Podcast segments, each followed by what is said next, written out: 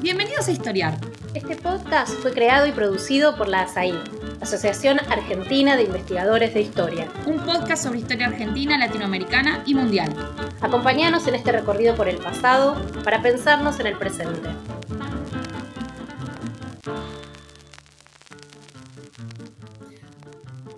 A un nuevo episodio de Historiar. Soy Camila Perochena y hoy voy a estar conversando con Magdalena Candiotti sobre esclavitud y su emancipación en el Río de la Plata.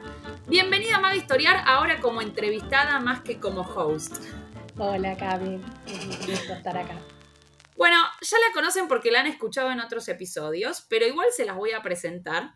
Eh, Magdalena es doctora en historia por la Universidad de Buenos Aires e investigadora adjunta del CONICET. Además, es docente de la Universidad del Litoral. Y el año pasado Magdalena publicó un gran libro del que vamos a hablar hoy, que se llama Una historia de la emancipación negra, esclavitud y abolición en la Argentina.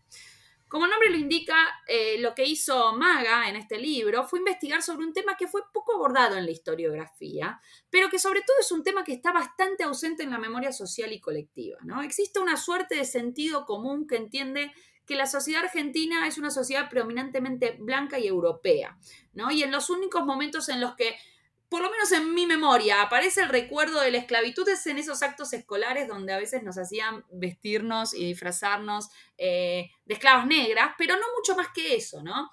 Y, como vos demostrás en tu libro, esto no era así, ¿no? La presencia negra era una presencia muy importante, incluso numéricamente. Entonces, la primera pregunta que me gustaría hacerte está relacionada con cuáles son las creencias o los mitos que se construyeron sobre la cuestión de la esclavitud en el Río de la Plata, que vos intentás desarmar en este libro. Es decir, vos hablás de ciertos sentidos comunes que circulan y, son justamente los que vos vas a ir desmontando a lo largo del libro. ¿Cuáles serían estos sentidos comunes que vamos a desmontar hoy en este, en este episodio, Maga? Bueno, eh, tiene que ver con un poco esto que vos señalabas al principio, en un sentido, tratar de mostrar que esa irrelevancia numérica, que un poco es la idea de que no, no era relevante eh, en términos económicos y en términos sociales la esclavitud en el Río de la Plata, esa sería una de las cuestiones. Eh, otra cuestión, otra creencia que, que, trato de desandar y discutir es esta de que, bueno, eran parte de la familia, estaban integrados, la idea, todo un mito largo de la idea de la benevolencia de la esclavitud hispanoamericana por el hecho de que tenían ciertos derechos como a comprar la libertad, a, casarse, a, demandar no ser tratados con exceso de violencia, a cambiar de amo, etcétera, que, fundó una, idea de, esa benignidad relativa. Eh, también trató de discutir la idea de que apenas terminada la revolución se acabaron las eh, jerarquías y las clasificaciones raciales eh, y esa idea de la creación rápida de eh, como una sociedad muy liberal y, gobiernos y sociedades, digamos, como em, que, construyeron o sostuvieron una idea de la irrelevancia de esas razas, una idea de igualdad o de ceguera incluso cromática, de no importaba eh, tu color y tu ascendencia. Para la integración, entonces la idea de una rápida integración igualitaria, también la idea de que, equipara casi revolución y abolición, y, tiene que ver con esta fecha eh, esquiva, esta, este error en cierto sentido en torno a la fecha de la abolición que muchas veces se sitúa en 1813, que en realidad es eh, la, ley de vientre libres, y un poco trato de mostrar cómo lo que abre esa ley de vientre libres y otra, y otra ley, como la, la prohibición del tráfico, es un conjunto de luchas en torno a hacer real los derechos supuestamente sancionados eh, a, la, libertad y cómo esa libertad es construida desde abajo, digamos así, de las luchas de los propios esclavizados y sus familias y los libertos y los niños que, empiezan a nacer, que no son inmediatamente libres. Entonces trato de mostrar cómo llamo a este tiempo, entre 1813 y 1853, un, tiempo de los libertos que, que tiene que ver con esto, Em, y, bueno, esas son un poco las cuestiones que, que, voy recortando. Y estos mitos, ¿por qué crees que se construyeron? Yo pienso, puede que se hayan construido porque se compara un poco la esclavitud en este territorio con cómo fue la esclavitud en Brasil o en Estados Unidos, donde tenemos sociedades esclavistas eh, no sé si decir propiamente dichas o cómo, cómo marcar esa diferencia, ¿no? Pero sociedades donde la esclavitud era la base de la economía, eh, ¿crees que esos mitos están relacionados con esa comparación? Con decir, bueno, en términos relativos, en comparación con Brasil o, Estados Unidos, acá había menos esclavos o la institución era vista más benigna, o, es otra cosa más interna a, Argentina? Sí, sí, yo creo que, es como que existe un una larga narrativa y un poco lo que trato de mostrar es que no es algo solamente contemporáneo, la imagen contemporánea de eh, exteriorización de la esclavitud como de nuestra historia, como la expurgación, me gusta llamarlo, eh, fundado en esas comparaciones que son como eh, muy útiles o funcionales a minimizar lo que estaba pasando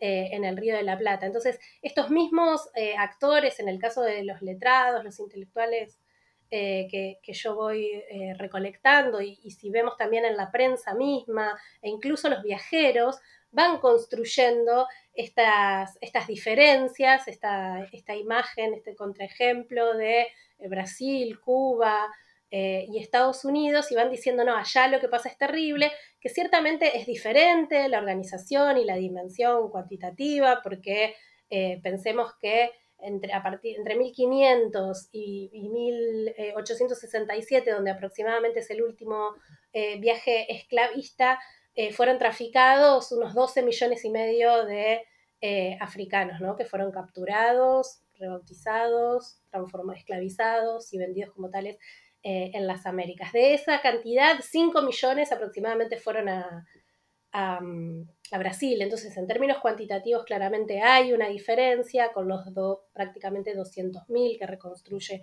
Alex Borucki que llegaron a, los puertos del Río de la Plata, tanto Montevideo, eh, Colonia de Sacramento y, Buenos Aires.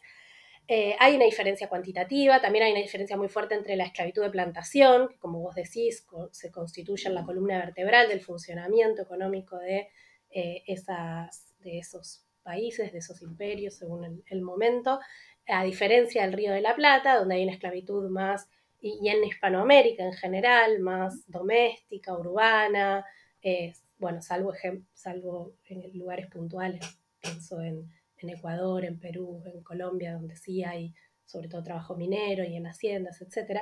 Pero bueno, se, construye, digamos, esa diferencia, eh, pero eso para mí no nos debe llevar, y para un conjunto de autores, no, no nos debe llevar a minimizar esta esclavitud, porque eh, fenómenos fundamentales como no poder disponer de tu vida, pertenecer a otra persona, ser considerado una cosa, que tu familia eh, sea eh, dividida y separada según los, intereses económicos y, las realidades sociales de las familias de los propietarios, comillas, comillas, de, de esas personas esclavizadas, eh, hace un poco ridículo. Y también a mí me importaba apuntar como, como hay un fuerte, eh, esa, eso que decíamos antes, esa expurgación o ese hablar inmediatamente de la esclavitud en pasado que, llevan adelante los gobiernos después de la revolución, cuando en realidad hasta 1853 o el 60 en el caso de Buenos Aires, las personas siguen siendo compradas y vendidas, heredadas, eh, o siguen los esclavizados luchando por su libertad de distintas maneras que trato de reconstruir. Clarísimo, ahora vamos a ir a justamente esa lucha, pero antes de entrar a esa lucha me gustaría que nos lleves a la época colonial, ¿no? Al virreinato del Río de la Plata. Y que nos cuentes, bueno, algo ya dijiste, que es cuántos esclavos llegaron en ese periodo. Y que nos cuentes desde dónde llegaban y, brevemente a qué se dedicaban estos esclavos que, que vivían en la época previa a la revolución en nuestro territorio. Bueno, eh, llegaban, eran traídos aproximadamente, eh, el 80% eran traídos de viajes previamente realizados al Brasil y del Brasil eran redistribuidos para estos puentes de Montevideo y Buenos Aires, eran traídos desde África, fundamentalmente desde eh, África centro-occidental, pero también después más tarde va a haber un, comercio desde, desde África oriental y del que van a participar ya comerciantes eh, rioplatenses, incluso organizando eh, esos viajes, pero esos viajes directos son el 20% aproximadamente. Eh, eso, esos ingresos que decía, esos 200.000 que aproximadamente entran por estos puertos, no quiere decir que se quedan en el territorio del Virreinato del Río de la Plata, sino que muchos van a entrar, digamos, por las vías internas del tráfico, van a ir hacia Paraguay, hacia Chile, hacia el Alto Perú y incluso eh, llegando hasta Lima. Entonces va a haber una redistribución. Y ahí van a primar, o sea, en el trabajo, en el, en el espacio rural, van a trabajar en las haciendas, por ejemplo, de los jesuitas, pero como mayormente el trabajo rural era, requería poca mano de obra y en todo caso, eh, eh, y, en algunos casos estacional, eh, no va a haber una gran, gran presencia. Sí van a estar sosteniendo las quintas, incluso va a haber esclavos capataces, hay un hermoso trabajo de, Carlos Mayo que reconstruye la vida de, Patricio de Belén, un capataz, en una estancia. Eh, donde también va a tratar de comprar su libertad, o sea, es como curioso porque tienen relativa movilidad, ¿no? Tenemos que pensar no en esos, en esos, lo que ocupa nuestra imaginación, ¿no? Con la esclavitud tiene que ver mucho con los relatos hollywoodenses, entonces sabemos más sobre la vida de estos esclavos en las plantaciones que eh, en, el Río de la Plata o en, Hispanoamérica esta esclavitud eh, urbana o rural, donde hay mucha posibilidad de movilidad y, parecer, y hay también posibilidades de fugar, que va a ser algo que van a hacer sistemáticamente los esclavos cuando pueden, pero, em, pero igualmente, bueno, no, no, pueden obtenerla legalmente eh, siempre a, esta libertad. Entonces, bueno, van a tener relativa movilidad los esclavos en, en, el espacio rural.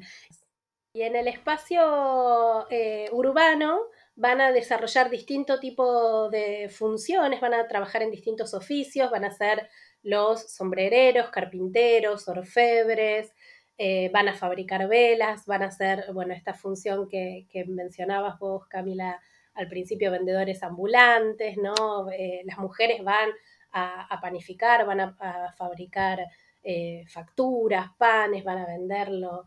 y bueno, ahí van a obtener a veces una pequeña diferencia, ¿no? Como sobreexplotándose en su tiempo libre para acumular eh, lo que se va a llamar peculio y poder comprar eh, su libertad.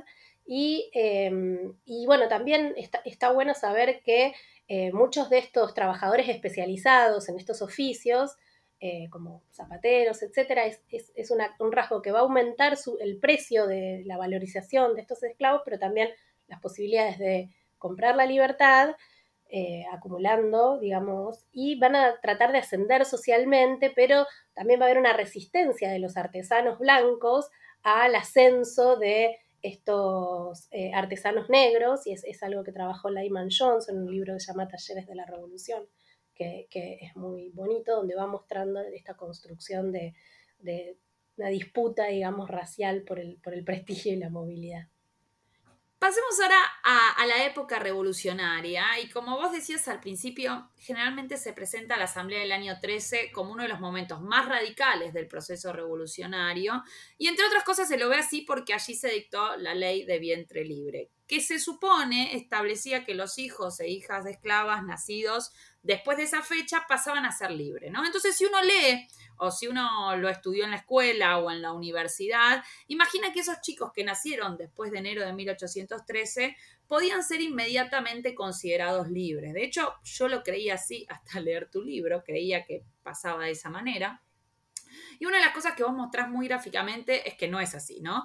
Eh, que nada era tan automático. Entonces me gustaría que nos cuentes ¿Qué pasaba con, estos libertos, con estos chicos nacidos de esclavos? Es decir, ¿quiénes eran los libertos? libertos ¿Qué estatus tenían? Y algo que vos haces en el libro, que te, lo voy a estar pidiendo en diversas preguntas, es que tratás de mostrar y de contar todas, eh, eh, todos estos cambios a partir de pequeñas historias de esclavos que vos fuiste encontrando, ¿no? Entonces, para ejemplificar esto, me gustaría saber si podés elegir alguna de estas historias. En particular, a mí me gustó eh, la de Teresa y la de su hijo Juan Francisco. Eh, em, bueno, me gustó, en realidad me generó una angustia terrible, eh, pero como casi todas las historias que contás ahí, lo de me gustó es un poco más en, sentido figurado, ¿no? Pero bueno, si podés contarnos ¿Qué, qué, cómo, cómo, desmitificamos esta idea de, que con la asamblea del año 3 empieza la libertad y, y, qué pasaba con estos hijos esclavos? Sí, eh, para contarlo brevemente, la Asamblea, ¿no es cierto?, dicta un reglamento, un decreto que se va a llamar Declarando libres a los hijos de las esclavas.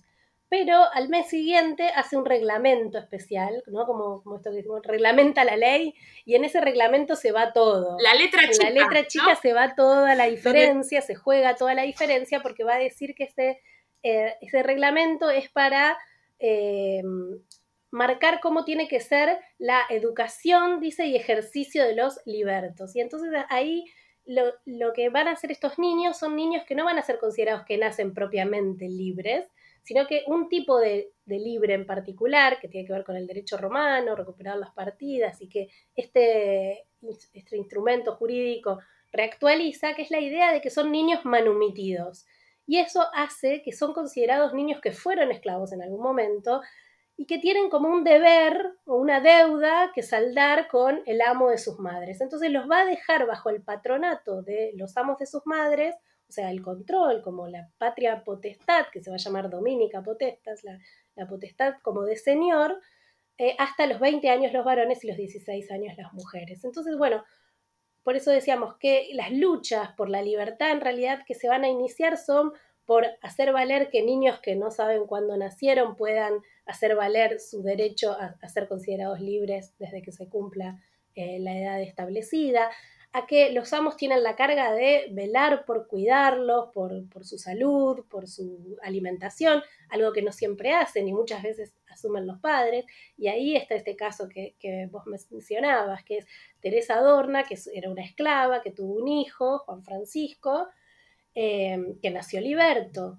Bueno, en el marco de este espacio doméstico complejo, el ama de, de ella la libera pero ella una vez libre no puede automáticamente, y los padres, y vamos a encontrar a muchos padres contendiendo eh, y luchando por hacerse cargo de sus hijos, dicen, ya soy libre, ¿por qué no puedo hacerme cargo de mi hijo? No, porque ¿no? Esta, ese patronato en realidad se justifica por esa eh, deuda, por, se justifica por el cuidado, por, por la alimentación, de hacerse cargo de estos niños, porque mantener a un niño y asegurar que esté vivo es algo muy caro, ¿no? y es algo muy inestable, los amos se quieren desresponsabilizar de eso. Em, y entonces eh, se, les va a otorgar esto y estos padres van a decir, bueno, yo quiero hacerme cargo y no, no lo van a tener garantizado. Y Teresa es una de estas mujeres que el amo en un viaje, el patrón de su hijo, por más que ya fuera libre, se lo deja a cargo y ella dice, ahora que ya tiene edad de empezar a producir, a trabajar y empezar a producir valor, me lo reclama, ¿no? Entonces, el, y el patrón dice, bueno, yo soy el patrono, tengo derecho, y porque esta mujer, y aparte esta mujer, y entonces empieza a decir, no lo supo criar, este niño, eh, este niño, este joven, eh, se juega toda la plata, se juega toda la ropa y pierde eh, en apuestas, ¿no? Entonces también toda, hay una evaluación sobre las mujeres negras en particular, pero y sobre los hombres también, ¿no? Las mujeres como una serie de construcción de estereotipos sobre su carácter de eh, como libertino, de mujeres de vida fácil. Eh, entonces, eso es una cosa que le va a pasar a ella y básicamente eh, no va a poder recuperar a su hijo, digamos así, y va a ser el juez, va a determinar que se quede con este patrono, que es un gran terrateniente, Dorna, de, de, la provincia de Buenos Aires. Bueno, y como esas, como vos decías, un montón de historias que a mí me interesaba traer y recortar, porque algunas de estas historias, ¿no? Como que nos suenan, ¿no? Como decimos, ah, bueno, es lo que pasa en otros lados, puede pasar acá, pero a mí me parecía central eh, mostrar y, dar carnadura y como hacer más una construcción como inductiva, ¿no? De abajo hacia arriba, de, mostrando, no es que cualquier cosa que pasa puede pasar acá, sino todo lo que cuento está montado y reconstruido a partir de cosas que efectivamente eh, tenemos los rastros en nuestros archivos sobre que eso pasaba eh, en Argentina y con muchas singularidades, porque esta, este fenómeno de, y este rasgo de la libertad de vientres eh, en el Río de la Plata es bastante diferente a lo que va a pasar con las libertades de vientres en otros contextos hispanoamericanos. ¿Y, ¿Y qué pasa con estos libertos en la época de Rosas? Porque vos ahí marcás una diferencia, ¿no? Como, como el régimen rosista ve y piensa y, y utiliza de alguna manera a estos libertos. ¿Qué pasa ahí en ese contexto? Sí, ahí yo traté de, ir reconstruyendo como un panorama marcando las diferencias nacionales, que a su vez falta como bastante investigación sobre casos particulares. Y uno, como yo trabajé mucho en el Archivo General de la Nación, tenía como una sobrerepresentación de Buenos Aires o, muchos más casos. Entonces sí, sí hay algunos apuntes, es un tema bastante clásico la relación entre Rosas y, la población afroporteña, y ahí me pareció importante mostrar en particular qué rol cumplieron los, los libertos en, este, en esta relación, ¿no?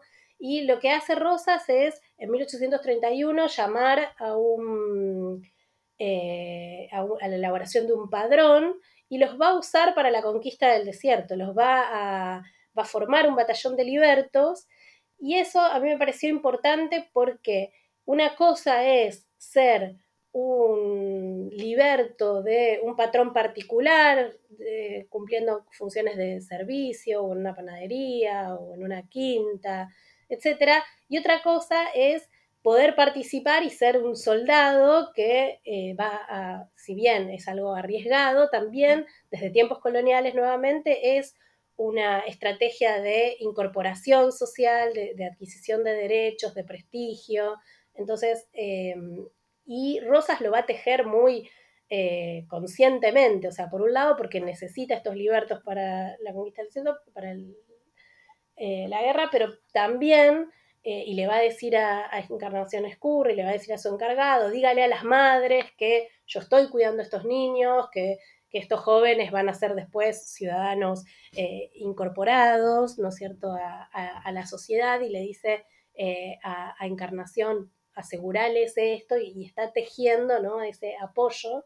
Y también los jueces van a seleccionar entre los patronos, ¿no? Se va a transformar como toda la justicia ¿no? rosista de, la justicia de paz, como mostraron Garabaglia, Hellman, va a estar teñida por la fidelidad rosista para, a la hora de, administrar, eh, de elegir jueces y también de administrar justicia, van a decir, bueno, patrones, eh, patronos federales que se hagan cargo de los libertos son preferibles a otro tipo de patronos posibles, ¿no? Van a ser eh, va a cambiar ahí el rol de los libertos, de, ser niños a cuidar, a ser trabajadores no pagos que se van a querer utilizar y entonces van a ser usados como recompensa de la fidelidad federal.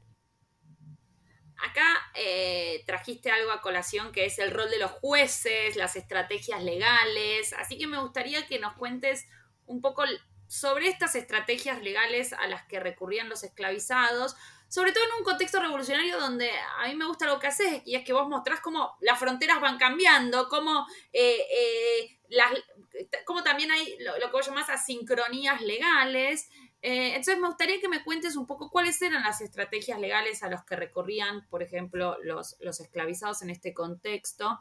Y, y, si puedes contar también la historia de, de, Petronia, de Petrona y Doña Ana Monterroso, ¿no? Cómo, cómo hace esta esclava Petrona para evitar que su hijo nazca en la banda oriental, ¿no? ¿Qué, pasa ahí? ¿Cómo, ¿Cómo, se ve esto en este, en este caso en particular? Bueno, como, como decías, eh, Camila, el, rol de los jueces, de los defensores de, pobres y menores, que van a ser los que van a patrocinar a los esclavos y esclavas que, vayan a la justicia, es fundamental, pero también una cosa que pudimos ver es que no es homogéneo, ¿no? No es que eh, hay una justicia mecánicamente y sistemáticamente favoreciendo los intereses de los amos, ni tampoco una justicia pro eh, antiesclavista, claramente, abolicionista y garantista, no. en realidad siempre están muy mirando la cara del amo, eso está muy presente, y también las convicciones que van a tener o no. Y en ese caso que vos mencionabas, en el caso de Petrona la saga, que es una esclava que eh, a una señora, supuestamente porteña, manda a comprar a unos allegados suyos a Santa Fe, eh, la llevan a Buenos Aires y cuando llega a Buenos Aires resulta ser que este ama no es porteña, sino que es montevideana, ¿no? Y se quiere volver a la banda oriental, a Montevideo, en ese momento ocupada eh, por, por los brasileños, entonces, por el gobierno, el uso bueno, parece entonces ya Brasil, el Imperial Brasil, y entonces donde la esclavitud sigue siendo legal, donde no existe la ley de vientre libres, que se aplicó en algunos momentos de control artiguista. Eh, y entonces esta esclava, ¿no? y también ahí está la cuestión de la circulación de los conocimientos sobre estos derechos y estas leyes, esta esclava sabe, esta mujer, Petrona, que si su hijo nace, y lo, que pasa es que Petrona está embarazada, ¿no? Entonces ella eh, va a la justicia y dice, yo no quiero viajar a la banda oriental porque mi hijo va a nacer esclavo, ¿no? Esta idea de que eh, las esclavas en Montevideo siguen pariendo esclavos y en, el Río de la Plata libertos, y, ahí también trato de reconstruir una cosa que hago en el, libro que, me parecía importante, es tratar de ponernos eh, en el lugar de estas personas, ¿no? Entonces, por ahí en algunos casos trato de reconstruir las alternativas pensables para estas personas para poder imaginarnos cómo experimentaron y qué, y qué significaba ser esclavos y esclavas eh, para ellos. Entonces, acá digo, bueno, creo que, ella puede haber sabido de que su hijo iba a ser liberto si nacía, porque luego encontré que había tenido una hija en Santa Fe, que no sabemos si estaba viva o no, no sabemos qué significó para ella eh, esa mudanza, pero bueno, sabemos que luchó por eh, no querer que su hijo no naciera en la banda oriental, entonces el ama para convencerla le quiere dar una carta de libertad al, niño por nacer, que ahí también hay todo un debate sobre jurídico posible, que, trato de, reconstruir. Eh, y, ahí ella encuentra un defensor de, pobres que está muy convencido de su causa, ¿no? Y entonces ahí nuevamente está la cuestión del protagonismo. Él había sido formado por otro jurista, el primer profesor de Derecho Civil de la, de Universidad de Buenos Aires, que también criticaba esta idea de usar la idea de liberto para estos niños, que en realidad tendrían que ser considerados lo que en derecho se llama ingenuos, personas que nunca conocieron la esclavitud. Eh, y bueno, es, es una de, estas alternativas, o sea, creo que muestra distintas cosas, como vos decías, la cuestión de las asincronías legales, de cómo la diferencia entre la legislación entre la banda oriental y, el, y lo que va a ser la futura Argentina, eso se da en otras fronteras también. Eh, eh, es muy importante y el rol de estos actores y el apoyo o no eh, que van a dar, en este caso como esta mujer, en realidad no es cualquier mujer, sino que es la mujer de, la Valleja, pero bueno, es, es, oriental, también se usa para decir, bueno, este país, ¿no? Y ensalzar al país y construir esta idea de un país comprometido con el antiesclavismo, a diferencia de el futuro Uruguay, ¿verdad? en ese momento del Brasil, del imperio del Brasil, que, sería monárquico y esclavista, ¿no? atrasado.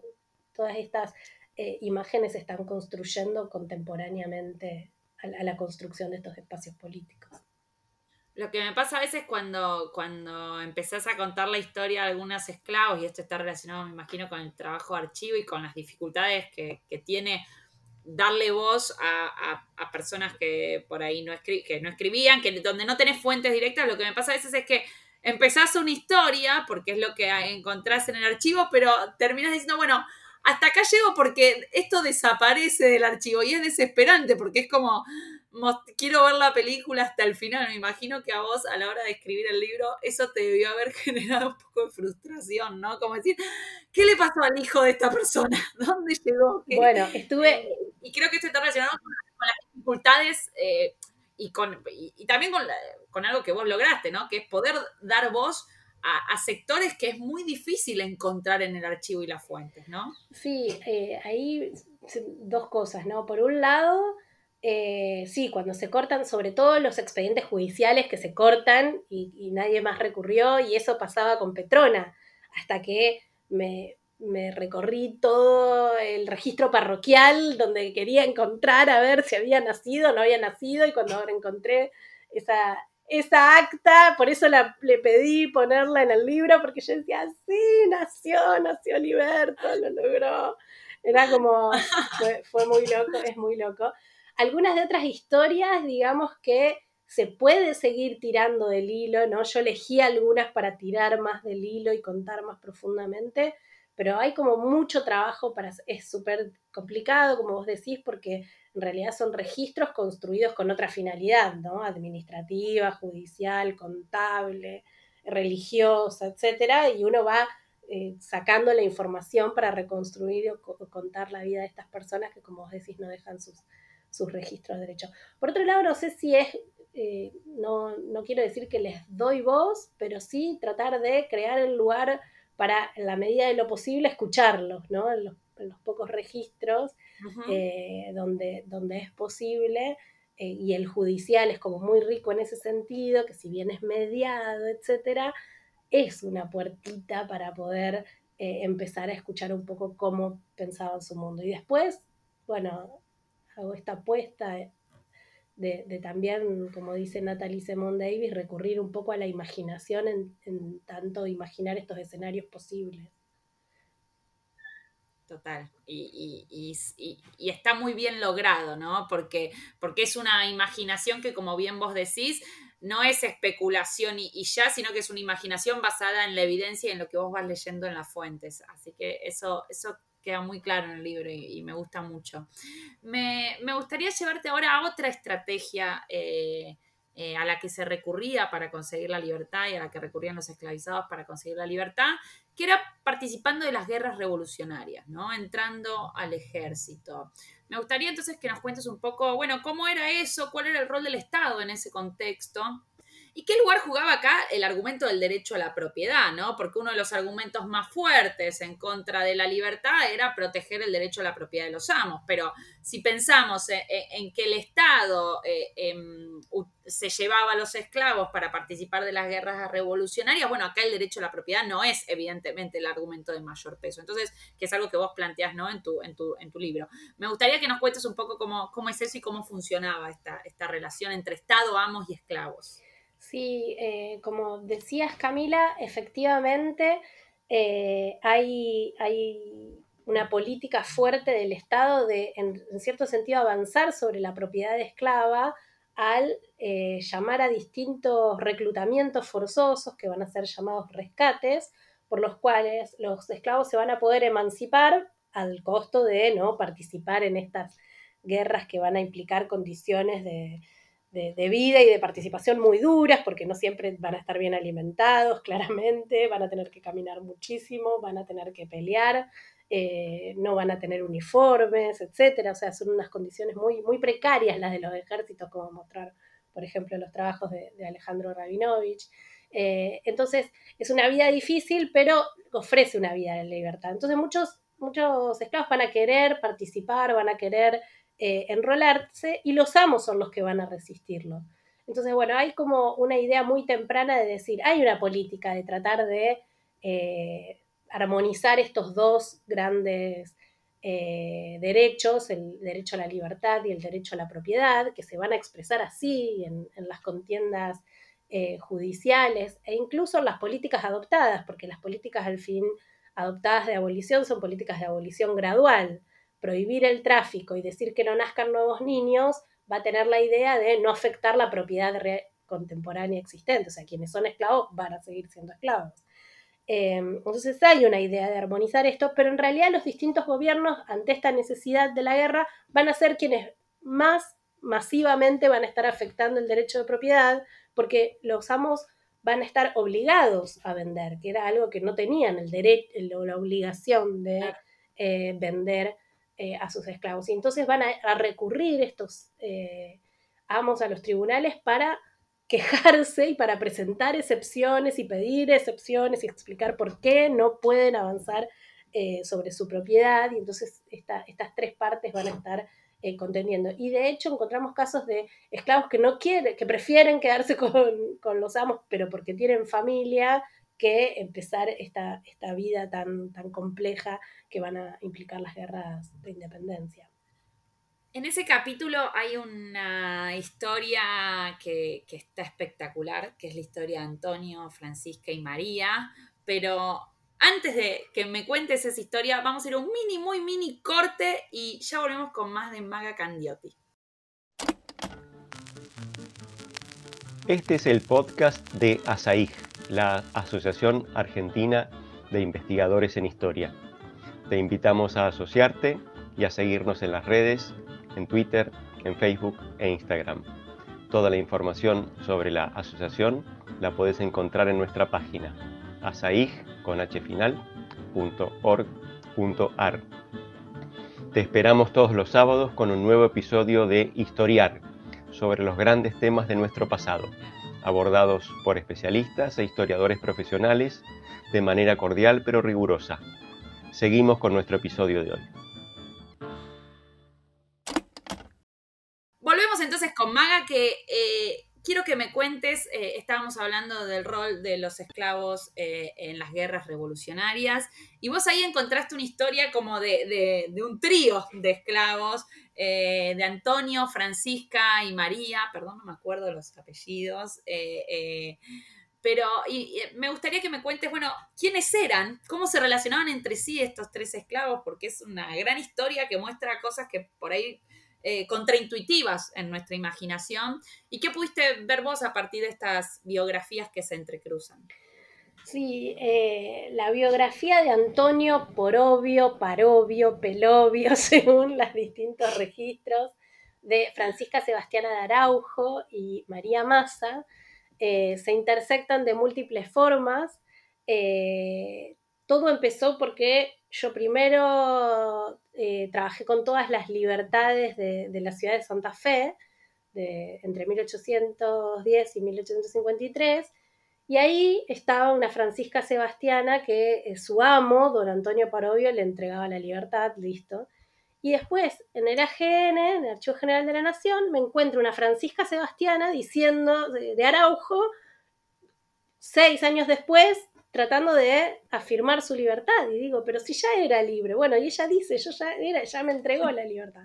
Y ahí empecé, bueno, a reconstruir eh, esta historia que eh, Antonio Porobio, eh, don Antonio Porobio, que yo me lo hacía un amo muy, muy blanco y muy eh, descendiente europeo, en realidad era un africano que, que, era soldado de un regimiento negro y que había ido al sitio de Montevideo, que le había comprado Francisca Sebastiana, que de ahí mandan a ese regimiento a reprimir los o sea, él era un hombre, él era un hombre ya libre. Sí. Eh, o sea, era un hombre libre, africano, que había participado en las guerras revoluciones y compra una esclava. Claro, exacto. En el sitio de Montevideo compra una esclava.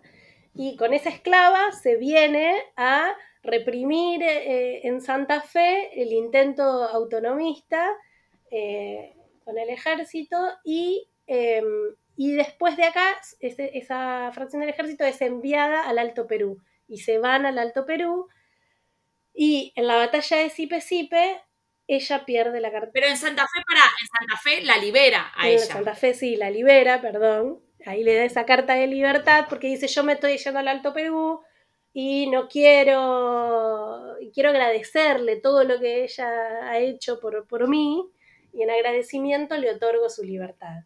Pero bueno, ella ahí decide irse igual con ellos y bueno, ella después cuando, cuando en Buenos Aires está de vuelta tratando de asegurar su libertad, va a explicar que, eh, que en realidad ella lo servía en un todo, como su mujer, como su concubina, y que en realidad por eso ella se va Sipe Sipe. Bueno, ella pierde al Alto Perú, pierde ahí la Carta de Libertad, trata de, de, de, conseguir otra, la consigue, se la guarda una familia. Tremendo, o sea, perder el papel podía significar perder la libertad, o sea, perdías esa carta y, Totalmente. te podía costar habla de perder un juicio. De la fragilidad del estatus de las personas, de la libertad de las personas eh, negras, pardas, que eran potencialmente eh, esclavas, ¿no? Entonces, ese ejercicio permanente, si, si vemos en el archivo de policía, los partes policiales, vemos a la policía casi cotidianamente eh, apresando personas negras bajo sospecha de ser esclavas, ¿no? Entonces, que después tienen que probar su libertad. Y bueno, especialmente si alguien las reclama como esclavas, que es lo que le va a pasar eh, a Francisca Sebastiana, que llega a Buenos Aires, empieza a trabajar, ya no está más con Francisco, con Antonio, perdón, y, eh, y le, le, sacan una parte de su salario. Y quien le saca una parte de su salario es una tal María Massa que la reclama como esclava. Y, bueno, esta María Massa es la mujer de Antonio, que dice, bueno, en realidad la plata con la que la compró era mía, así que ella es mi esclava, que sea libre, pero que pague por su libertad, ¿no? Y, como vos decías, rompe algunos sentidos de decir, bueno, cómo eh, ella también, María Massa ya era, era una africana, Angola, ya libre, es decir, cómo personas esclavas... Pero había sido esclava.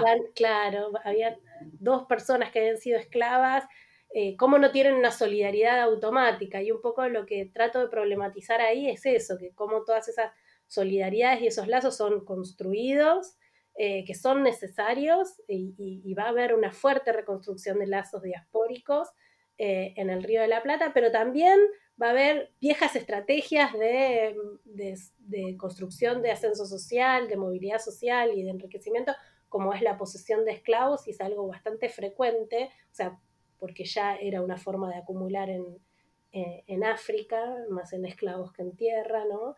Eh, van, va a haber em, personas, incluso esclavos, va a mostrar eh, Miguel Ángel Rosal, encuentra un esclavo que es dueño de un esclavo, em, pero si no, personas que fueron esclavizadas que son propietarios de esclavos, ¿no? Entonces, bueno, hay múltiples dimensiones para analizar ahí. Clarísima, esa historia, eh, esa, esa, historia que fuiste rastreando me pareció espectacular. Em, me gustaría preguntarte un poco por las elecciones, ¿no? Porque una de las cosas que, se suele leer en los historiadores que trabajan con elecciones en el siglo XIX es que en este territorio del Río de la Plata el sufragio universal masculino se instaló desde muy temprano, ¿no? Y que ese sufragio no establecía límites raciales a la ciudadanía. Pero vos relativizás esas afirmaciones y, pensás en una. y repensás un poco la periodización tradicional al, al respecto, ¿no? Entonces me gustaría preguntarte ¿Qué pasaba con los afrodescendientes en relación con la ciudadanía, el derecho al voto? Eh, eh, ¿Cómo jugaba ahí la cuestión racial eh, en este aspecto político? Bueno, sí, un poco lo que, lo que pasó fue que mm, yo pensaba esto, ¿no? Como la idea de que no había habido restricciones al, sufragio después de la revolución. y ahí me, cuando leí el, Estatuto de 1815, establece que los descendientes de africanos no, van a poder votar durante una cierta cantidad de años y hasta que se alejen dos generaciones y no van a poder ser electos hasta que no estén un cuarto grado de distancia con el pasado africano. Eh, entonces, bueno, a mí me parece que se puede hacer una periodización, lo que fui tratando de encontrar es entre las exclusiones formales y las eh, exclusiones informales, ¿no? Como decíamos antes, en la letra grande y en la letra chica, ¿no? Ese estatuto es importante, después va a ser repetido en el, en el 17 esta, esta cláusula, porque va a ser una, va a fungir como una especie de constitución eh, hasta al menos 1820, que, que terminan, digamos, los intentos de organización nacional, por lo menos hasta, eh, hasta el 53, y van a tener, em, van a ser eh, reactualizados en otras legislaciones provinciales. Bueno, entonces, básicamente me, me parece importante poder rastrear cómo eh, hubo exclusiones en función de la afrodescendencia, cómo esa afrodescendencia no y, el, y con el pasado esclavo, ¿no? Cómo podemos pensar eh, problematiza un poco en términos eh, más generales y abstractos como pensar eh, la raza, ¿no? Sabemos que la raza no existe, pero, pero sí la construcción de una serie de rasgos que son indisponibles para las personas y que van a determinar su posibilidad de acceso o no a derechos, a lugares, etc. Entonces, en ese sentido, un poco lo que encuentro es que hasta el 20 esto va a estar vigente y también lo que fui rastreando es que uno puede decir, bueno, es un momento donde eh, como mostraron los trabajos de Marcela Ternavasio, eh, la construcción de la participación y el interés por participar en realidad no está dado, sino que está siendo construido, ¿no? No es que las personas dijeron, ah, listo, entonces votamos y vamos y participamos y construimos autoridades de esta manera, ¿no? Bueno, entonces yo me preguntaba, bueno, ¿será que eso quedó como un artículo perdido y a nadie le importó? Bueno, no, y en realidad hay rastreo y encontré al menos dos organizaciones de los reclamos de pardos organizados preguntando si ellos que son libres y que son hijos de esclavos pueden votar o no. O sea, tienen un interés eh, en esa participación, están enterados de esa exclusión y la resisten. ¿no? Entonces también ahí hay como una agenda más amplia para, para indagar sobre las formas de la articulación de solidaridades raciales y no solo de eh, identidades populares o no necesariamente totalmente disueltas en, eh, en, identidades plebeyas más amplias de sectores racializados que están reclamando, digamos, eh, por su derecho a la participación y resistiendo estas exclusiones, que después van a dejar de ser formales con distintos tiempos en las distintas provincias, una vez que están, que son provincias autónomas y tienen sus propias constituciones. Eh, en algunos casos se va a extender hasta los 40, como en el caso de Córdoba, por ejemplo, en otros menos, pero igual las leyes pequeñas, ¿no? Que excluyen a los dependientes, a los asalariados, etcétera, los van a excluir, digamos, informalmente. En este sentido, me parecía importante eh, restituir esta historia, esta continuidad de las prácticas de racialización e incluso su impacto político eh, después de, la independencia para problematizar, como decíamos al principio, esta imagen de la irrelevancia de las razas y un poco mostrar eh, cómo luego que esas diferencias son abolidas formalmente, eh, hay una tradición más profunda en el plano social y cultural muy arraigado de alterizar, de, considerar como otros, como subalternos y de discriminar a la población de color, algo que la comunidad afrodescendiente eh, eh, contemporáneamente, en ese mismo momento y hasta fines del 19 y principios del 20 en sus organizaciones, va a estar denunciando y va a decir que, bueno, tenemos una inclusión que es formal, ¿no? pero eh, informalmente en realidad somos objeto de la discriminación eh, y, no podemos acceder al honor. Entonces también eso está eh, en una larga tradición que, nos constituye hasta hoy, ¿no? de esta diferencia eh, y, prácticas de racialización de las personas y construcción de jerarquías y, con, y, en definitiva un contar nuestra historia y la de africanos y afrodescendientes y la de la diáspora africana como una historia ajena eh, a la historia principal que sería la de los europeos y, los descendientes eh, de, la colonización española. ¿no? Entonces me parecía importante traer esto también.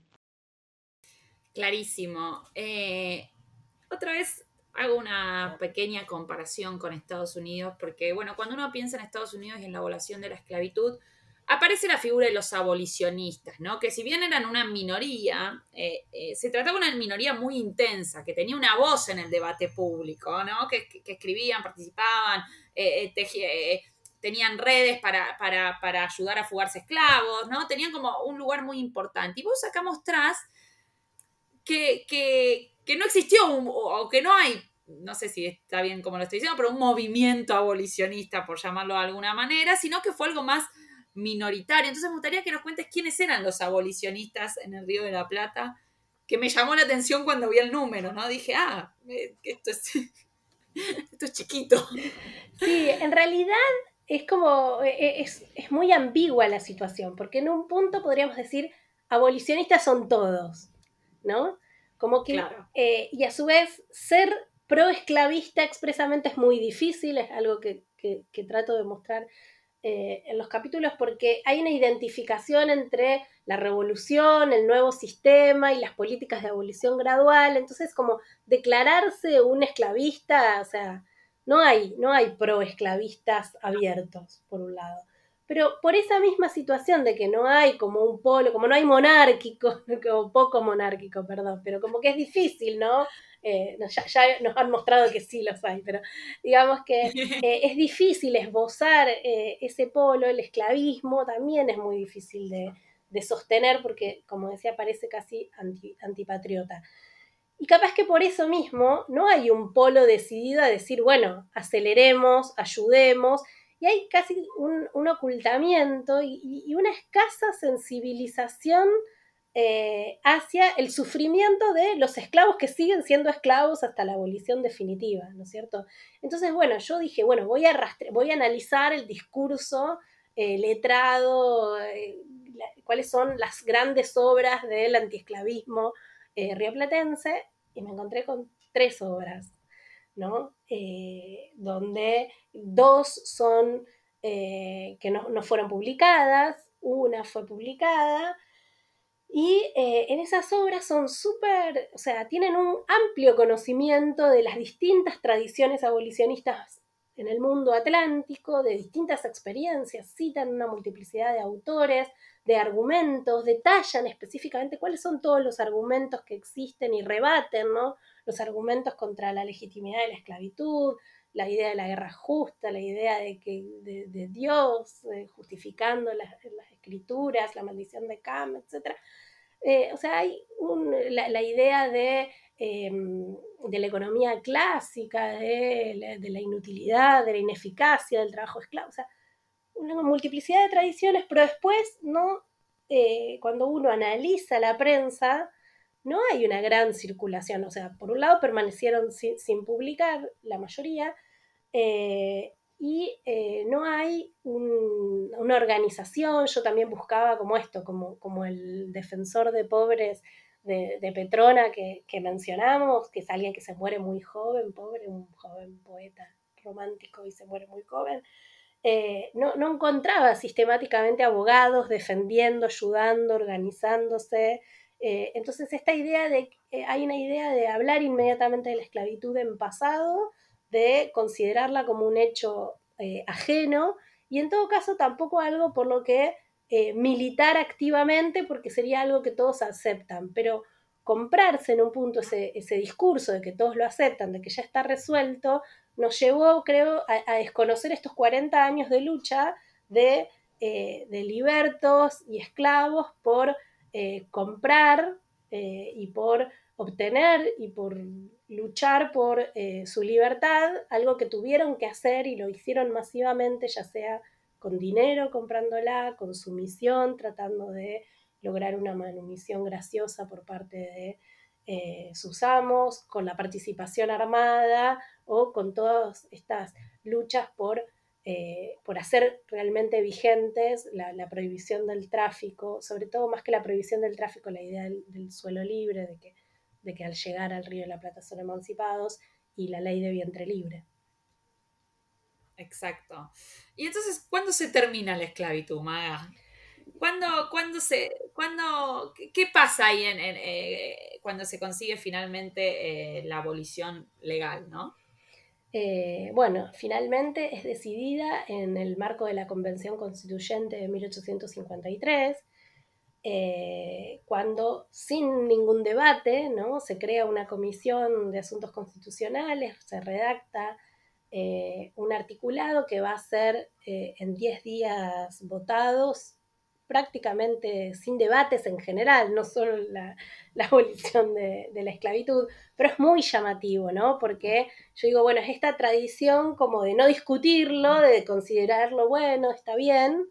Eh, ahí trato de reconstruir cuáles son los proyectos constitucionales, cuáles son las, las grandes obras que informaron esta, bueno, como siempre decimos, el, gran libro base, valga la redundancia, para, la creación de esta constitución son las bases y puntos de partida de Alberdi. Y Alberdi no propone, ni él, ni, ni ahí, ni en su proyecto, nuevamente se puede decir, bueno, porque ya él lo consideraba, al decir que todos los individuos son iguales, ciudadanos son iguales, la consideraba dada, bueno, pero no la problematiza, ¿no? Ahí repasa un montón de constituciones y no hace ningún comentario sobre cuál eh, considera o no la abolición, etc.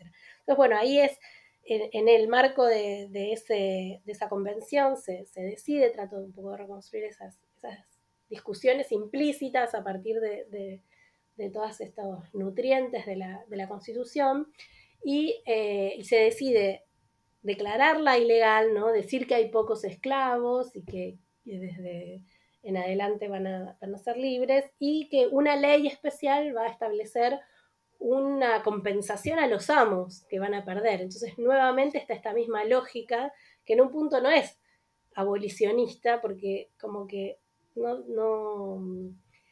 no, considera que es una propiedad tan ilegítima como para no merecer ser compensada, ¿no? Todavía incluso la libertad de los últimos esclavos es pagada, entonces cada provincia eh, va a hacer registros al respecto eh, y contra otra idea bastante establecida que van a sostener en distintos eh, registros, distintos intelectuales y políticos contra la idea de que nadie reclamó esa, mm, ese pago. bueno, yo y otros investigadores hemos rastreado en Corrientes, en Córdoba, en Mendoza, en Santa Fe, la elaboración de esas listas y el requerimiento de compensaciones.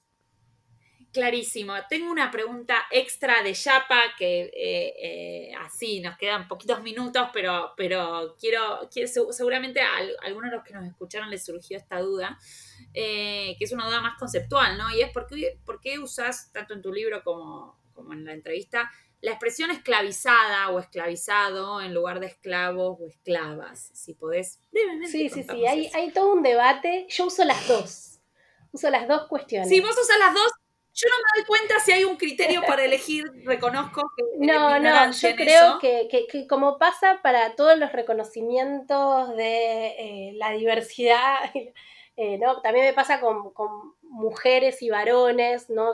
no me gusta generalizar en el masculino, pero para, para escribir, si digo negras y negros, pardos y pardas, o sea, lo hace muy complicado, entonces eh, ese es una, cuestión. Y en torno, eh, o sea, la idea de no usar solo esclavo tiene que ver con que el esclavo, la idea de esclavo, ¿no? Está ocultando el hecho de que son personas esclavizadas, ¿no? Son personas secuestradas, transformadas en commodities, eh, en esclavas y, vendidas. Entonces, muchas veces cuando trato, trato de, usarlo lo más posible para que eso nos da la dimensión de estas personas que atravesaron esas experiencias. Eh, hay otra parte de la historiografía que dice, bueno, pero entonces tendríamos que decir enrellizado, tendríamos que no es un rey, es que nos imaginamos que es un rey, que para acá, entonces eso podría eh, multiplicarse. Para mí, cuando eh, literariamente es posible usarla y, en el diálogo es posible usarla, nos va trayendo, aunque sea la pregunta, como vos decías, Camila, ¿no? Decir, ¿por qué decir una cosa o este vocabulario u otro? Claramente los movimientos eh, afrodescendientes prefieren que usemos esclavizado eh, y en la medida de lo posible yo trato de hacerlo. Hay veces que la economía del lenguaje lo hace, lo hace complicado y difícil y hay otra parte aparte de la historiografía que dice, bueno, pero en realidad como la persona era transformada en algo que es llamado esclavo y un cautivo, eh, es complicado, digamos, le restituye un sentido histórico quedarnos con esa palabra que sería nativa, ¿no? que sería de, la sociedad que la está usando, como cuando usamos negro o pardo, eh, esas, otro tipo de categorías. Así que es un debate bastante abierto. Para mí lo mejor es como mantener las dos eh, dimensiones, ¿no? porque es ciertamente una categoría nativa, pero también es cierto que son personas, entonces cuando hablo de estas personas y cuento lo que les está pasando, trato de más bien hablar de su condición de personas esclavizadas. Clarísimo, Maga. Me quedaron varias preguntas y quedaron varias historias que vos contás en tu libro que no las tratamos acá. Así que los invito a, quienes estén escuchando a que se compren una historia de la emancipación negra de Magdalena Candiotti, que lo van a conseguir seguro en cualquier librería de la editorial Siglo XXI. Y te agradezco mucho, Maga, por, eh, por darnos esta entrevista hoy. Eh, te volvemos a encontrar como host en próximos episodios. Y, y, bueno, los invito a todos a que se asocien a la Asociación Argentina de Investigadores de Historia. Lo pueden hacer desde su página, a que nos sigan en las redes y a que se suscriban al podcast para escuchar los próximos episodios de Historiar. Hasta luego.